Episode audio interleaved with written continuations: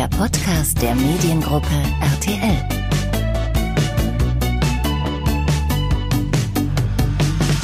Hallo und herzlich willkommen zur mittlerweile fünften Folge unseres Mediengruppe RTL Podcast.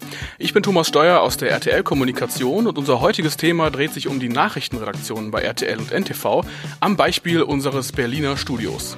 Zu Gast ist Jutta Bielich-Wonka. Sie leitet das RTL NTV Hauptstadtstudio und erzählt uns heute von der Arbeit ihrer Redaktion im politischen Berlin. Zum Beispiel, wie man dort aus erster Hand an Informationen kommt, welche Skills man als Korrespondent unbedingt benötigt und was bei RTL und NTV eigentlich im Falle einer Breaking News passiert. Viel Spaß beim Hören. Jutta, gleich zum Anfang. Warum ist es denn wichtig, dass RTL und NTV ein Hauptstadtstudio haben? In der Hauptstadt in Berlin ist jede Menge los, auf dem roten Teppich genauso wie im Regierungsviertel. Und Berlin ist immer wichtiger und immer spannender geworden. Also insofern Hauptstadtstudio macht Sinn. Ähm, wobei wir hier in dem Studio wirklich Politik und Boulevard ähm, gleich wichtig nehmen. Es passieren viele Dinge, die zum Beispiel Filmpremieren, roter Teppich, die Hollywood-Prominenz ist in Berlin. Das ist natürlich für unser Programm wichtig, aber alles, was äh, im Politischen passiert, auch. Berlin ist eine wichtige Stadt. Die Kanzlerin äh, Angela Merkel, auch wenn sie nicht nochmal antritt, eine wichtige Frau. Und äh, insofern ist das wichtig, dass wir dieses Hauptstadtstudio hier haben. Und äh, wir haben auch jede Menge zu tun und liefern jede Menge Content jeden Tag aufs Neue. Darauf wollte ich hinaus. Also wie mhm. arbeitet ihr hier im Hauptstadtstudio konkret? Also wir haben einen Newsroom und in dem Newsroom sitzen an einem großen Platz die CVDs von Politik und Boulevard zusammen und jeweils dahinter angeordnet die Planer und die Producer, einfach weil es wirklich der kürzeste Weg ist, den man haben kann. Man rollt einmal kurz mit seinem Stuhl zurück und kann die Dinge sofort einfädeln. Und die CVDs von Politik und Boulevard sitzen in der Tat an einem Tisch, weil manches gibt es, was äh, man gemeinsam besprechen und organisieren muss. Also Beispiel Amri hat ähm, vieles, äh, was äh, auch die, wo man vor Ort recherchieren muss, wo auch ein Boulevardreporter mal rausgeht und äh, versucht da zu wühlen und Geschichten macht. Aber natürlich hat es auch eine politische Seite. So sind wir unterwegs. Ähm, wir sind so aufgestellt, dass wir natürlich einen Schichtbetrieb haben, ähm, von früh bis Mitternacht mit Nachtbereitschaften. Ähm, wir haben einen Dienstplan, den versuchen wir einzuhalten, aber wir sind natürlich extrem ereignisgetrieben. Und wann immer etwas passiert, ob es politische Breaking News sind oder ähm, äh, Geschichten, die in Berlin passieren, Kriminalfälle, was auch immer, äh, müssen wir natürlich als Korrespondenten und Reporter unterwegs sein. Also das ist schon ein Job, der auch sehr fordernd ist und äh, der ähm, viel auch an Einsatzbereitschaft verlangt. So haben wir uns organisiert. Vielleicht noch, was für uns ganz wichtig ist, wir sind sehr arbeitsteilig unterwegs. Wenn man vielleicht so das Bild im Kopf hat vom Reporter, der morgens loszieht mit seinem Kamerateam und dann reingeht in den Schnitt und alles selber macht, das ist nicht mehr ganz so. Wir haben eine Recherche, die organisiert zum Beispiel Protagonisten, recherchiert vor, so dass wir für die Autoren, die für uns unterwegs sind, schon gute Vorarbeit leisten ähm, und auch, äh, auch mal Kollegen losschicken zu einem Dreh, der dann von vielen Autoren angefasst und bearbeitet wird. Das macht einfach Sinn, unsere Ressourcen ähm, wirklich gut einzusetzen und sinnvoll einzusetzen, das hat sich bewährt. So sind wir unterwegs. Hier. also quasi nicht mehr so dieses typische Bild von dem Reporter, dieser eierlegenden Wollmilchsau, die alles machen muss. Hingehen, drehen, selber schneiden, selber bauen und auch selber recherchieren. Die brauchen wir auch noch, aber ähm, das ist so ein bisschen die Ausnahme geworden. Aber ja, es gehört immer noch mit dazu, wenn man zum Beispiel unterwegs ist, also ob es jetzt Mecklenburg-Vorpommern ist oder man hat die Gelegenheit, äh, mit der Umweltministerin in den Schacht Asse zu fahren, ähm, dann muss muss man das im Zweifelsfall auch noch können. Aber grundsätzlich sind wir viel arbeitsteiliger unterwegs und sind wirklich im besten Sinne Teamarbeiter. Du sagtest eben auch, ihr habt auch eine Nachtbereitschaft. Also was passiert denn jetzt, wenn es an, angenommen nachts um drei Uhr einen Bombenanschlag geben sollte? Äh, wir haben hier einen Plan, einen Breaking News Plan und wir haben uns überlegt, äh, wie stellen wir uns am besten auf. Wir haben natürlich die Telefone, wir haben ein Bereitschaftstelefon, wir haben auch natürlich den technischen äh, Support, wir brauchen Kamerateams, die wir dann aktivieren können. Aber ja, man lernt nach jeder Breaking News Situation wieder Neues und adaptiert dann eben diesen Breaking News Plan. Aber es gehört natürlich auch mit dazu, dass äh, wir alle ein bisschen News Junkies sind und irgendwie, wir haben in der Vergangenheit die Erfahrung gemacht, dass wenn so etwas was passiert, Beispiel Breitscheidplatz, die Kollegen von sich aus anrufen und sagen, hey, ich bin in Charlottenburg. So war das zum Beispiel in dem Fall, dass eine Kollegin mhm. von uns ganz schnell vor Ort war und schon mal äh, phonen konnte für NTV. Also wir haben einen Plan, wir haben Kollegen, die wissen, das zählt, dass man dann auch wirklich äh, da ist und ansprechbar ist. Und äh, bis jetzt hat es immer gut funktioniert, aber ähm, wir müssen danach immer auch noch mal gucken, was können wir besser machen, haben wir jedes Mal so gemacht. Und die Schwierigkeit oder Besonderheit bei uns vielleicht im, Aus, im, im Hauptstadtstudio ist, bei Breaking News spielen wir immer auf zwei Bühnen. Wir haben, wenn es in Berlin passiert oder im Umland, natürlich den Ort und dann haben wir die politische Reaktion. Und vielleicht haben wir sogar noch Promis, die irgendwie involviert sind. Also das ist schon viel, was von uns dann verlangt wird. Und nicht nur am ersten Tag, sondern am zweiten und am dritten. Und wir versuchen uns so gut wie möglich vorzubereiten. Und bis jetzt haben wir es toi toi toi immer gewuppt. Und ihr beliefert von hier aus dann sämtliche RTL und NTV-Programme? Ja, also NTV ist insofern eine Besonderheit, weil es ja ein eigener Sender ist, ein Nachrichtensender, ähm, den wir beliefern. Und dann gibt es die RTL-Formate, die wir äh, beliefern. Und da natürlich die Nachrichtenformate ähm, wie RTL Aktuell und das Nachtjournal, aber eben auch die Magazine wie Guten Morgen Deutschland, Punkt 12, ähm, explosiv und exklusiv. Und wir arbeiten aber auch zum Beispiel für Wallraff, ähm, auch für Extra. Also wir haben eine Bandbreite, das glaube ich ist schon eine Besonderheit für uns und auch eine besondere Anforderung an, an die Teams hier. Bei aller Spezialisierung müssen wir im Zweifelsfall immer an das große Ganze denken, nämlich an alle Formate, die wir ähm, sozusagen in unserem äh, Orbit haben. Du sagst gerade, ähm, ihr beliefert eben auch Wahlraf oder auch im Extra. Das heißt, ihr leistet euch neben der Tagespolitik, neben dem Tagesgeschäft auch noch Investigativreporter? Genau. Also ich habe schon unsere Rechercheabteilung erwähnt. Ähm, das sind äh, wirklich Profis, was Recherche betrifft, die jetzt nicht nur, was manchmal auch schwierig ist, tagesaktuell Protagonisten zum Beispiel äh, finden und dafür gewinnen, in unseren Sendungen über sich zu erzählen, sondern das sind auch ähm, Investigativreporter, die schon tiefer einsteigen in die Recherche, vernetzt sind mit unseren Kölnern, äh, die in der Investigativrecherche unterwegs sind und sie da unterstützen. Und ähm, von Fall zu Fall, aber doch einigermaßen regelmäßig unterstützen wir eben auch diese Formate mit der Expertise, die wir bei uns im Rechercheteam haben. Wie würdest du denn jetzt das Markenzeichen, das Markenzeichen Nachrichten von RTL und NTV zusammenfassen, auch so im Vergleich zur Konkurrenz? Ähm, das gibt schon noch natürlich einen Unterschied zwischen NTV und RTL, wenn man sich die Formate genauer anguckt. Aber ich glaube, es gibt eine große Überschrift. Ähm, wir versuchen wirklich die Perspektive unserer Zuschauer oder User einzunehmen und äh, uns immer zu fragen, ähm, was ist für unsere Zuschauer und User wirklich von Belang, was ist wichtig, was müssen sie wissen.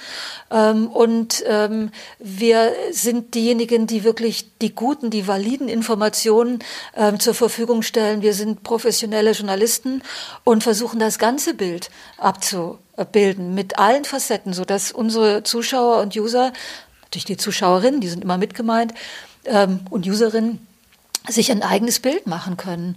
Und äh, deswegen versuchen wir so viele Facetten und Seiten wie möglich zu beleuchten.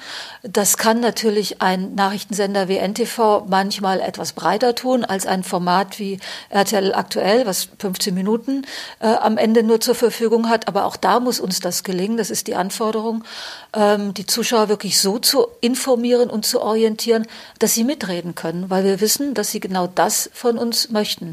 Sie möchten von uns nicht vorgekaut bekommen, was sie zu denken haben. Das ist nicht unsere Aufgabe. Nun hat äh, RTL ja quasi Ende letzten Jahres im Dezember die Seite rtl.de komplett neu gelauncht als, als General Interest mhm. Portal. Das heißt, auf euch kam in dem Sinne ja auch ein bisschen mehr Arbeit jetzt zu. Wie mhm. hat sich das denn jetzt gestaltet im Alltag? Mhm. Ähm wir sind es eigentlich ähm, gewöhnt in Berlin, uns immer auch ein bisschen anzupassen an die Veränderungen, die in Köln stattfinden. Und ich benutze das Wort nicht so gerne, weil am Ende sind wir journalistische Partner. Aber wir sind natürlich hier in dem Hauptstadtstudio auch ein eine Art Dienstleister für unsere Redaktion und mit RTL.de ist ein neuer Player, ein neuer Kunde im gewissen Sinne dazugekommen, der ähm, von unserem Content, den wir jeden Tag profitieren, äh, haben, profitieren möchte und ähm, für uns bedeutet das, wir müssen gucken, wie schaffen wir das am besten. Das heißt, wir schauen uns an, wie sind wir aufgestellt, wie können wir unsere Abläufe vielleicht noch ein bisschen besser straffen, wie können wir das, was wir an Schätzen täglich haben, an exklusiven Nachrichten, ähm, an Ministern, die zu NTV schalten kommen, wie können wir die einfach nochmal mit zwei Fragen auch für RTL.de ins Geschäft bringen. Das kostet kein extra Geld, das kostet nur die Idee zunächst mal. Und so versuchen wir für RTL.de eben auch unseren Content zu erschließen. Da sind wir natürlich noch am Start, aber das ist uns jetzt in den ersten Wochen ganz gut gelungen und ähm, das macht natürlich auch Spaß, weil das auch nochmal eine Bühne ist, die wir bespielen können mit unseren Inhalten und unseren Reportern. Und ähm, ja, aber das ist ein bisschen Work in Progress. Es ist also quasi nicht so, dass ihr Inhalte, die ihr sowieso schon gemacht habt, dann einfach nur abbildet bei RTL.de, sondern dass es noch so ein bisschen weiterdenkt. Ja, also ähm, das ist ja in dem ganzen Nachrichtengeschäft und das trifft für Boulevard wie für Politik äh, gleichermaßen zu, die Herausforderung, die einfache Nachricht, die gibt's inzwischen überall.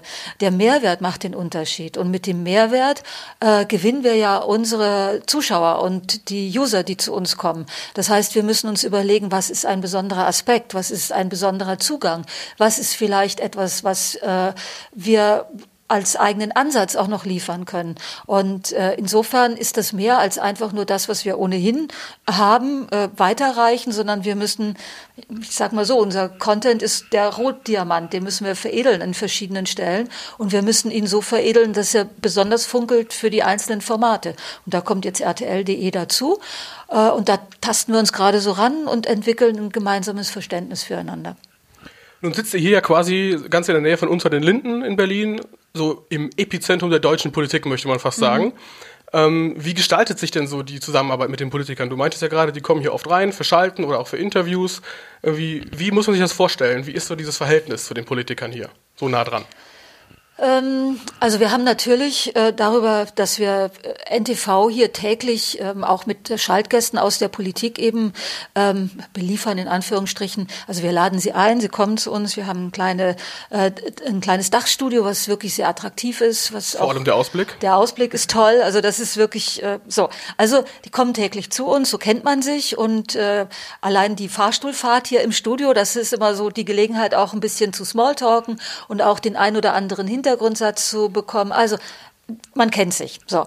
Unsere Kollegen sind natürlich auch draußen, sind äh, im Bundestag unterwegs, auf der Fraktionsebene, auf Parteitagen, bei Hintergrundgesprächen. Also da gibt es ein persönliches Netz. Aber natürlich ist für die Politiker interessant die Reichweite, die wir bringen. Weil ein Politiker, der zu uns kommt und zum Beispiel für NTV geschaltet wird, in aller Regel auch noch ein EB-U-Ton, also sprich ein äh, Interview, was nur mit Kamera gedreht wird, macht und das wird dann äh, in O-Ton ähm, Häppchen den Tag über verteilt in den verschiedenen Formaten. Das ist eine Reichweite, ähm, die ist kaum woanders so zu generieren und für die Politiker natürlich extrem attraktiv. Also es ist so ein bisschen Win-Win auf beiden Seiten. Das ist das tägliche Nachrichtengeschäft. Dann gibt's aber noch die berühmten Hintergrundkreise, also entweder die, die Ministerien selber organisieren oder Politiker selber organisieren, wo man eingeladen wird. Aber wir haben das im Studio auch, wo wir Politiker einladen ähm, zu Hintergrundgesprächen und die finden dann äh, in dem berühmten Modus unter drei statt, also vertraulich, zunächst mal nur für den Hinterkopf. Die Wahrheit ist, ähm, wenn die Politiker kommen und hier einer Journalistenrunde was erzählen, wollen sie natürlich, dass man weiß, wie sie die Dinge sehen und so ein bisschen diffundiert das aus dem journalistischen Hinterkopf dann doch ins Programm. Das ist aber auch so. Äh, Unter gewollt. der Hand quasi so ein Unter bisschen. der Hand, das ist so gewollt. Und äh, so lernt man sich eben auch kennen. Also wir haben hier regelmäßig ähm, wöchentlich äh, meistens in der Mittagszeit Politiker zu Gast, welche die schon große Namen haben, aber welche die vielleicht auch erst kommen und haben uns so, so ein bisschen verdrahtet und ähm, ein ganz gutes Netzwerk auch geknüpft. Ihr macht ja dafür auch öfter mal diese, diese After-Work-Events hier oben auf dem Dach, auf der Dachterrasse. Mhm. Das sieht ja wahrscheinlich auch so dem Networking dann. Ne? Genau. Also wir haben eben diese wunderbare Dachterrasse, die äh, wirklich toll ist. Und nun gibt es in Berlin ganz, ganz viele Veranstaltungen, Abendveranstaltungen in den Sitzungswochen, zum Teil auch sehr äh, hochkarätig besetzt und äh, zum Teil auch sehr aufwendig. Und wir haben gesagt, äh, unser, ähm, unser Punkt, mit dem wir wirklich locken, ist die Dachterrasse und wir machen es ein bisschen anders. Also wir machen es wirklich sehr, sehr einfach und bei uns macht's die Mischung. Leute, die sich normalerweise nicht über den Weg laufen, treffen sich hier abends.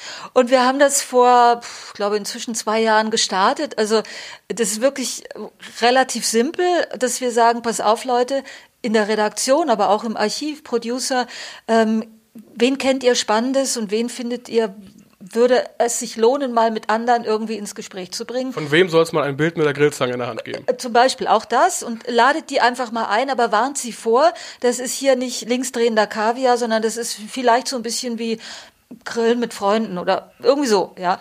Und äh, das funktionierte ganz gut. Und dann haben wir gesagt, lass uns das etablieren als unser kleines Markenzeichen. Also ähm, und es kommen wirklich Leute miteinander ins Gespräch, der Pressesprecher mit jemandem, der hier Social Worker irgendwo in einem Problemstadtteil ist. Da ergeben sich auch durchaus spannende Kontakte und für uns eben halt, das ist ja unser Ding, deswegen machen wir das, Geschichten und Zugänge. Und ähm, ja, das ist ein bisschen unser Markenzeichen, weil man natürlich in Berlin auch ein bisschen trommeln muss um Zugänge, Kontakte, wer weiß was. Ähm, Networking ist wirklich wichtig und äh, unser Markenzeichen ist dieses, dieses Afterwork und das hat bis jetzt immer ganz gut funktioniert sind ja auch öfter mal so schillernde Charaktere hier. Ich glaube, Olivia Jones habe ich auch mal gesehen, irgendwie auf einem Foto. Ja, das war aber so die XXL-Ausgabe. Das waren unsere beiden Afterwork-Spezial. Das haben wir genannt äh, aussichtsreich, äh, weil wir einfach eine super Aussicht haben. Äh, das haben wir im Sommer gemacht, ein bisschen aufwendiger. Die anderen Events, die wir äh, machen, sind wirklich kleiner, nicht mehr als 20 Leute, die wir hier vernetzen. Die Kollegen könnten auch alle einzeln mit denen irgendwie essen gehen, aber das ist ein bisschen oldschool. Eigentlich ist dieses Networking auf dem dem Dach im kleinen Kreis und wirklich in entspannter Atmosphäre etwas, wo man auch gut ins Gespräch miteinander kommt. Das ist auch so ein bisschen ungezwungener, als wenn es jetzt einfach so ein 1 zu 1 äh, Treffen irgendwie ja, wäre. Ne? Absolut, ne? ja. Nun fungiert ihr ja quasi für RTL NTV von hier aus als Korrespondenten. Wie mhm. ist denn so insgesamt das Korrespondentennetzwerk von der Mediengruppe RTL Deutschland aufgebaut? Wie muss man sich das vorstellen? Also ich glaube, das Wichtigste, was man wissen muss, wir sind äh, wirklich überall in Deutschland vertreten, über unterschiedliche Formen. Also wir haben äh, Info-Network-Studios, wie in Berlin zum Beispiel, aber natürlich auch in München. Ähm, dann sind wir aber verbunden mit Partnern, die uns eigentlich von überall ganz schnell Bilder und eben auch Reporterleistungen zur Verfügung stellen können. Äh, das ist relativ agil, aber wenn es nötig ist, sind wir überall auch mit Reportern präsent und können auch schnell berichten. Wie wichtig findest du persönlich jetzt äh, bekannte Gesichter als Korrespondenten? Also Stichwort Antonia Rados bei RTL offensichtlich. Ähm, sehr wichtig. Das merken wir ja auch ähm, zum Beispiel auch an jemand wie Peter Klöppel als Anker. Also dahinter steckt ja auch das Wort Anker in dieser ganzen Informationsflut, in der teilweise auch ziemlich verrückten Nachrichtenlage und Nachrichtenwelt Personen zu haben, die durch ihre Kompetenz und durch die das Vertrauen, das sie ausstrahlen für unsere Zuschauer, ähm, verlässliche Anker auch sind in diesem Nachrichtenstrom. Deswegen sind vertraute Gesichter äh, wirklich wichtig und wir legen sehr viel Wert darauf, ähm, dass wir da auch mit äh, kompetenten Personen und Gesichtern und Reporter, Persönlichkeiten punkten, die eine klare und nahbare Sprache verständlich ähm, auch ähm, benutzen, so dass sie für die Zuschauer auch komplexe Sach Verhalte auch wirklich gut rüberbringen können und die persönlich wirklich äh, integer auch sind. Du sagst ja gerade auch schon in, in, einer sehr komplexen Welt, auch Weltpolitik gerade, wo ja auch das Thema Fake News mittlerweile einen immer größeren mhm. Raum einnimmt, vor allem auch im digitalen Raum und auch, man kann ja schon fast sagen, zu einem Riesenproblem geworden ist. Ähm, wie glaubst du, wird sich diese Thematik in Zukunft entwickeln? Also was können Medienhäuser da entgegensetzen und welche Rolle spielen dafür denn vielleicht auch Gesichter, wie Korrespondenten, die eine hohe Glaubwürdigkeit haben? Mhm. Also wir sind ja insgesamt als Mediengruppe bei dem Thema Fake News sehr engagiert und wenn man das runterbricht wirklich auf das operative tägliche Nachrichtengeschäft, das ist extrem äh, wichtig, dass äh, gut ausgebildete, gut informierte äh, Reporter, die es gelernt haben zu recherchieren, die es auch gelernt haben, schnell Informationen zu checken, kann das stimmen, dass wir die wirklich haben und dass die aber auch transparent machen, was sie wissen und was sie nicht wissen. Ähm, und das ist, glaube ich, ähm, die Herausforderung in unserer Zeit. Es ist alles sehr viel schneller geworden. Ähm, wir müssen schneller beurteilen können, kann das überhaupt sein und auch schneller transparent äh, machen, wie gesagt, was, was wir schlichtweg noch nicht wissen. Das ist eine große Herausforderung auch für unsere Reporter und es ist extrem wichtig, dass wir da gute und starke Gesichter auch haben, äh, die diese Informationen, diese Reporterleistung auch, auch liefern. Als ähm, Kampf gegen Fake News, weil ähm, gerade in den sozialen Netzwerken sehr schnell, zum Teil auch gesteuert über, über Maschinen am Ende, Fake News sich verbreiten und die wieder an, einzufangen, ist für alle Beteiligten eine große Herausforderung und für uns eben auch. Und deswegen brauchen wir erstklassige äh, Top-Reporter. Aber äh, wie du gerade schon sagtest, ist es ja auch eine sehr technische Angelegenheit. Mhm. Also man hat ja mittlerweile auch schon gesehen, so die ersten Videos, bei denen quasi bei den Menschen einfach das, während sie sprechen, bei, zum Beispiel bei einem Politiker, mhm. der gerade eine Rede hält, mhm. wird das Gesicht so manipuliert, dass von jemand anderem quasi mhm. das Gesicht drin ist. Die Stimme mhm. bleibt gleich und man mhm. sieht auch quasi, wie, die, wie der Mund sich äh, perfekt bewegt. Beziehungsweise die Stimme könnte auch ausgetauscht werden. Also du kannst mit technischen Mitteln mittlerweile Videos ja so krass verändern deswegen ist ja die Mediengruppe RTL auch darauf angewiesen, es nicht nur quasi über Recherche zu lösen, mhm. sondern eben auch über technische, technisches ja, Know-how. Ja, also da sind wir auch dabei. Wir haben eine ähm, Verifizierungs- äh, Gruppe von Mitarbeitern, die wirklich ähm, da sehr dahinter ist, auch diesen Entwicklungen zu folgen oder am besten auch ihnen vorauszueilen, die auch nicht jetzt an einem, darf man sich nicht so vorstellen, dass sie in einem Büro an einem großen Tisch sitzen, sondern sich auch virtuell vernetzt. Also sprich, wenn es eine Nachrichtenlage gibt, sind die sofort auch ähm, alarmiert und können sofort diese Bilder überprüfen. Und da ist uns auch das ein oder andere wirklich schon gelungen, ähm, auszufiltern, bevor es dann wirklich on air gegangen ist. Aber das ist wirklich eine große Herausforderung auch. Und äh, ich bin aber ganz froh, dass wir da wirklich gute Experten haben, dass wir das äh, Thema sehr in den Fokus gerückt haben und dass wir uns damit sehr auch auseinandersetzen und auch Ressourcen dafür bereitstellen, um dem zu begegnen. Denn am Ende äh, wollen wir, ähm, das ist ja der, das ist ja der große Unterschied, dass die Informationen, die die Zuschauer von uns bekommen, auch wirklich stimmen. Und ähm, wir arbeiten eben mit Bildern und gefälschte Bilder untergraben das Wichtigste, was wir haben, die Glaubwürdigkeit. Und deswegen müssen wir dagegen kämpfen. Das geht nicht, äh, das geht nicht von alleine. Also wir müssen uns da reinhängen, dass wir dass wir da unsere Glaubwürdigkeit verteidigen im Kampf gegen Fake News. Aber ist es da auch wichtig, den, den Usern, gerade im Internet, wo alles immer schnell gehen muss, wo alles immer super, super schnell da sein muss, jeder will sofort die Information haben, auch zu vermitteln, dass man sagt, wir brauchen die Zeit zum Fact-Checking. Wir, wir können uns nicht an diesem Wettlauf beteiligen, immer, weil wir quasi eben bei sensiblen Informationen auch erstmal gucken müssen, stimmt es denn überhaupt? Äh, ganz ehrlich, das ist schwierig. Also wir haben das gesehen, dass andere, ähm, andere Sender, andere Kanäle auch in Breaking News Situationen versucht haben zu sagen, okay, wir berichten erst, wenn wir alles wissen. Ähm, das ehrlich gesagt funktioniert nicht. Also weil dazu sind die äh, sozialen Netzwerke zu schnell und die unsere unsere Zuschauer, die auf die starken Nachrichtenmarken wie zum Beispiel NTV setzen und die User ähm, wollen schnell von uns Orientierung. Das heißt, wir müssen wirklich versuchen äh, so schnell wie möglich Einordnung und Orientierung zu geben. Und äh, das Einzige, was wir in diesem Wettkampf tun können, ist, dass wir wirklich sehr transparent machen, wie wir arbeiten und was wir zum jetzigen Zeitpunkt wissen, was wir nicht wissen und auch uns korrigieren, wenn wir ähm, in einer Breaking News Lage erfahren, etwas hat sich verändert und inzwischen stellt sich ein Sachverhalt anders dar. Also da müssen wir, glaube ich, ganz transparent sein, aber wir können nicht, äh, wir können nicht warten, bis wir alles wissen, weil wann wissen wir alles? Am Abend, am nächsten Tag, eine Woche später, einen Monat später, das funktioniert nicht. Das ist eher so ein, so ein, eher so ein schrittweiser Prozess genau. quasi. Ne? Mhm, genau. Um nochmal hier nach Berlin zurückzukommen. Weil ein anderes Problem, jetzt mal von Fake News abgesehen, ist aber auch so die, die verrohte Debatte in der Politik. Mhm. Das bekommt man ja quasi auch im, Bundestag seit einiger Zeit vermehrt mit. Hat sich eure Arbeit als Korrespondenten dadurch verändert? Hm. Also der Bundestag ähm, ist glaube ich, insgesamt wieder spannender geworden, was kein Nachteil ist. Ähm, da, wo die Grenze zur Verrohung überschritten ist und äh, wo es wirklich ähm, um, um puren Hass geht. Ich glaube, da sind wir uns alle einig. Äh, das ist nichts, was man sich wünschen kann. Und äh, da sind natürlich auch Reporterkollegen, die äh, eventuell bei Twitter sich äußern und dann einen Shitstorm ernten, nochmal ganz anderen ähm, Anfeindungen ausgesetzt als vielleicht noch vor einigen Jahren. Aber dass es im Bundestag wieder ein bisschen mehr äh, kontrovers zugeht, empfinde ich als, als Gewinn, ja. Und äh, auch ähm, wenn das angetrieben wird, äh, auch durch die AfD, die jetzt im Bundestag sitzt, ähm, das ist eine andere Streitkultur, eine andere Auseinandersetzung und ähm, das ist, glaube ich, schon gut, wobei ich mir bei der ein oder anderen Entgleisung, die durch die AfD ähm, initiiert wird oder durch Mitglieder dieser Fraktion eben auch stattfindet, ähm, natürlich wünsche, es hätte sie nicht gegeben. Aber dass der Bundestag wieder der Ort ist, an dem ähm, gesellschaftliche Streitthemen verhandelt werden und sich nicht alle einig sind, das tut der Demokratie doch nur gut.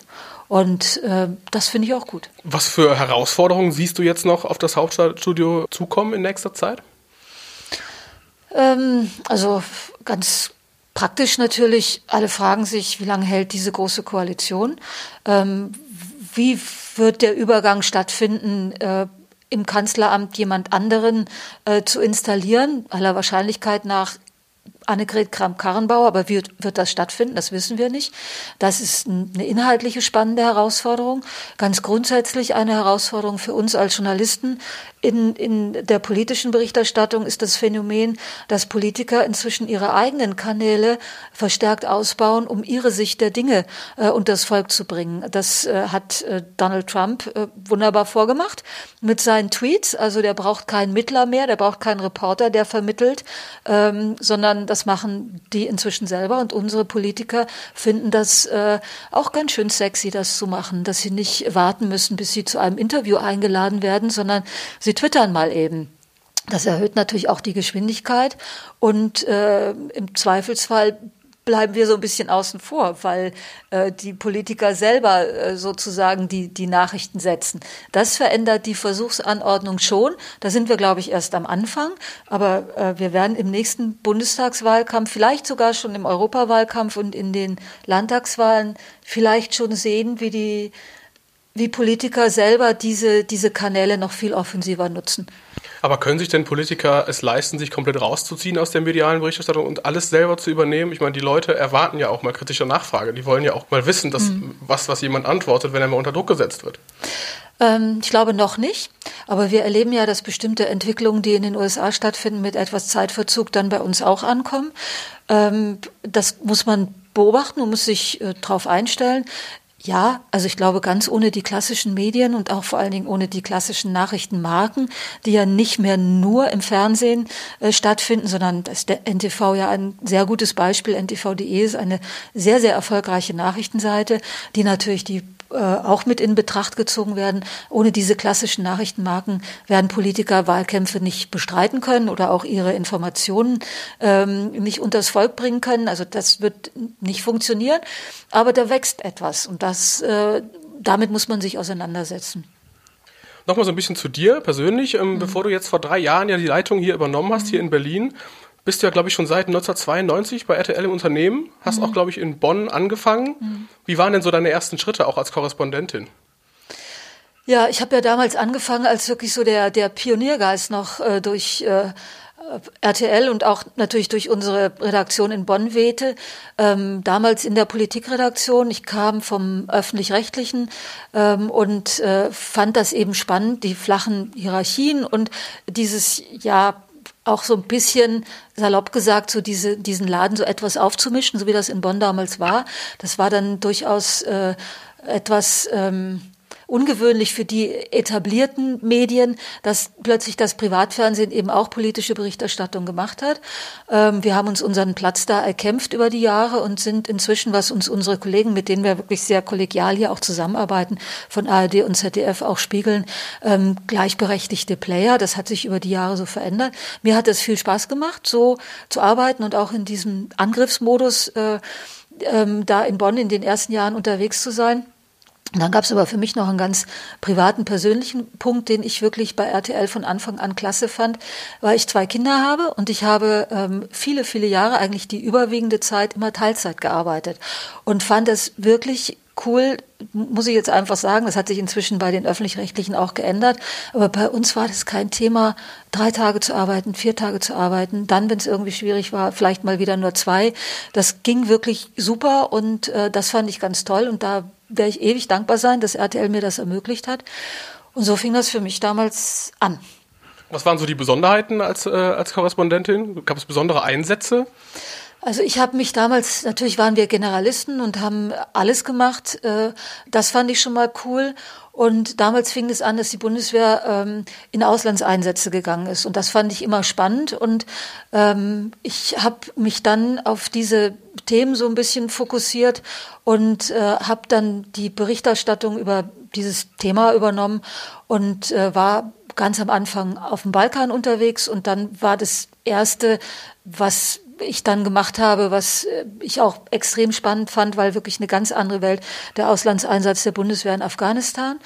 Und ähm, bin da auf eigene Faust aber eben dann immer zu den äh, Bundeswehrstandorten gefahren, aber eben auch mit Ministerreisen verbunden unterwegs gewesen. Also anders als Antonia Rados, die ich wirklich sehr, sehr schätze, die als Kriegsreporterin unterwegs war, war ich immer so ein bisschen im Kielwasser der Bundeswehr, was also für mich zumindest so eine Entscheidung war, wo ich gesagt habe, ich kann es für mich so verantworten, das muss jeder für sich entscheiden.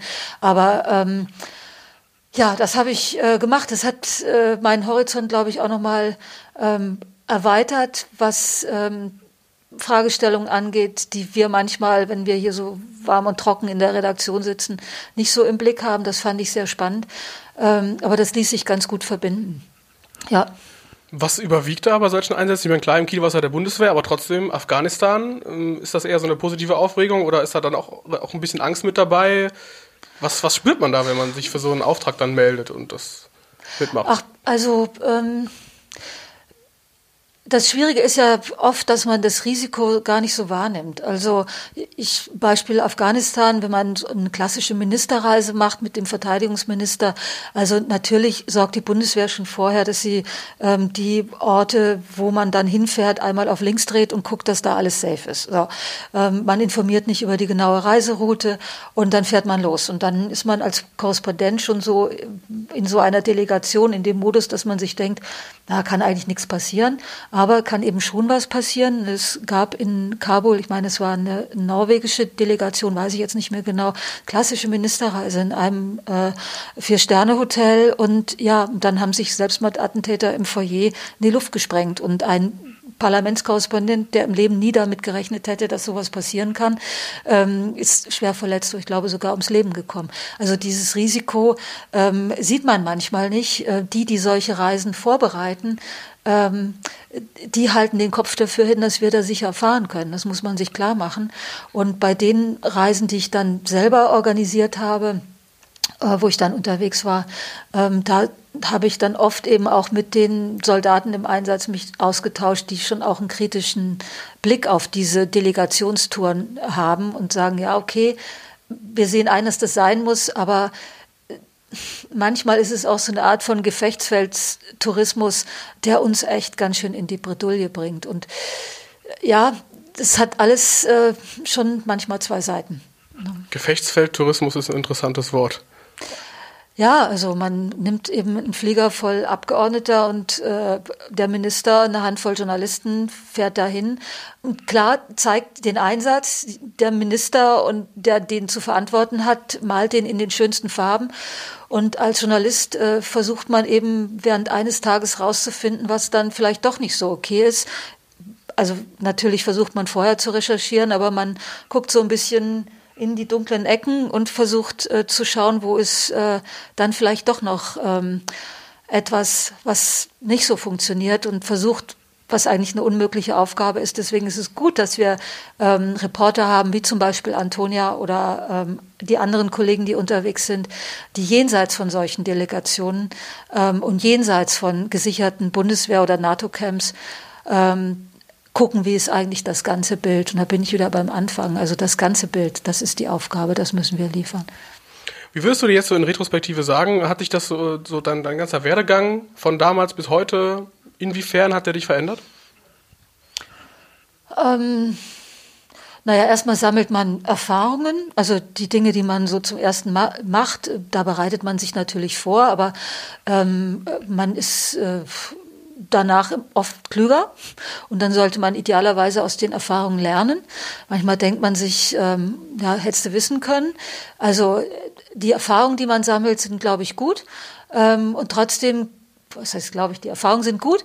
Und trotzdem lernt man immer wieder Neues dazu. Das, glaube ich, ist etwas, ähm, was ich als großen Schatz in unserem Beruf äh, empfinde als Journalist, äh, dass man immer wieder Dinge lernt und erfährt und auch Menschen kennenlernt, die einen ein Stück weiterbringen. Ähm, das finde ich gut. Ähm, das hat mich glaube ich, so persönlich. Ähm Gibt es da jemanden, von dem du sagst, der hat mich wirklich sehr weit gebracht? Einfach so als Begegnung vielleicht nur oder längere Zusammenarbeit oder? Ach, ich weiß gar nicht, ob das so eine Person ist. Ich glaube, am Ende, am Ende ist es wirklich das Team. Das finde ich das Spannende, dass wir uns äh, im Team ähm, ja immer bewegen beim, beim, bei den Aufgaben, die wir haben. Und ähm, dass man manchmal einen Einwand von jemandem ähm, plötzlich sieht und feststellt, oh ja, stimmt, das, das ist eigentlich sehr schlau und sehr klug. Und dass man dann den nächsten Schritt macht. Und das finde ich eigentlich das Spannende und das, das Tolle, das ist das Team, ja. Was würdest du einem jungen, einem jungen Kollegen jetzt raten, der sagt, oder einem jungen Studenten, der sagt, ich möchte jetzt Politikjournalist werden oder ich möchte Korrespondent werden? Was würdest du dem mit auf den Weg geben? Also, äh ich glaube, man muss wirklich äh, bereit sein für all die Veränderungen, die auf uns zukommen. Darüber haben wir ja schon viel gesprochen. Man muss sich wirklich interessieren für die äh, Politik und für, für die Menschen auch, die Politik machen.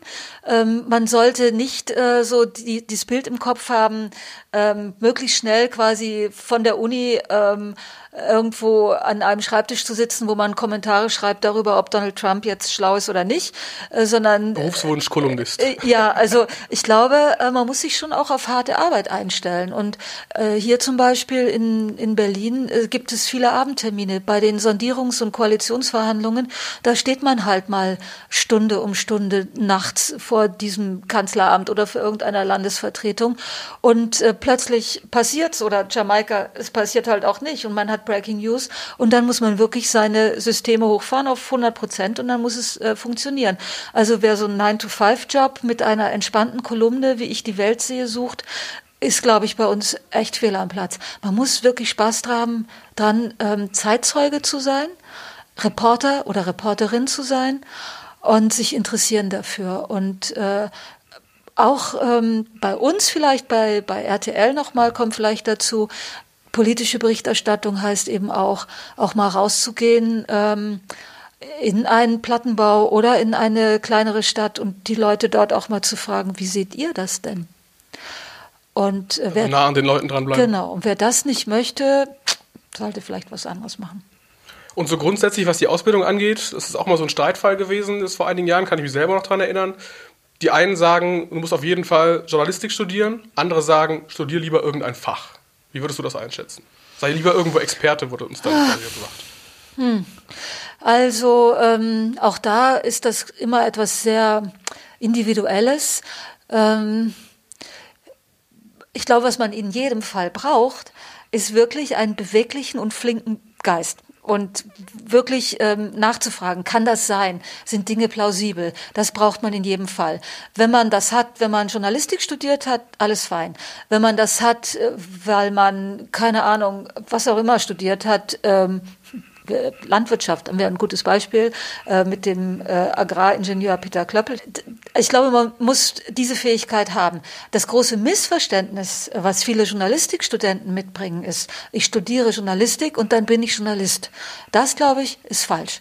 Und das ist ein großes Missverständnis. Die Fähigkeit, die richtigen Fragen zu stellen, Inhalte zu übersetzen ähm, und wirklich äh, all das, was Reporterhandwerk ist, also sich das zu erschließen, das hat man nicht unbedingt am Ende eines Journalistikstudiums, zumindest nicht am Ende jedes Journalistikstudiums. Das heißt, Erfahrung sammeln ist eigentlich das Wichtigste Absolut, auf jeden ja. Fall. Ne? Dann danke ich dir recht herzlich für das Gespräch. Danke, hat Spaß gemacht. Das war der Talk mit Jutta Bielich-Wonka, der Leiterin des RTL NTV Hauptstadtstudios. Danke euch fürs Zuhören. Ich hoffe, ihr habt einen kleinen Einblick bekommen, wie unsere Korrespondenten in Berlin so arbeiten. Und wenn euch der Podcast gefallen hat, abonniert uns gerne bei iTunes oder Spotify. Auch über ein kurzes Feedback bei iTunes freuen wir uns immer. Bis dahin, macht's gut und bis zum nächsten Mal. Das war der Podcast der Mediengruppe RTL.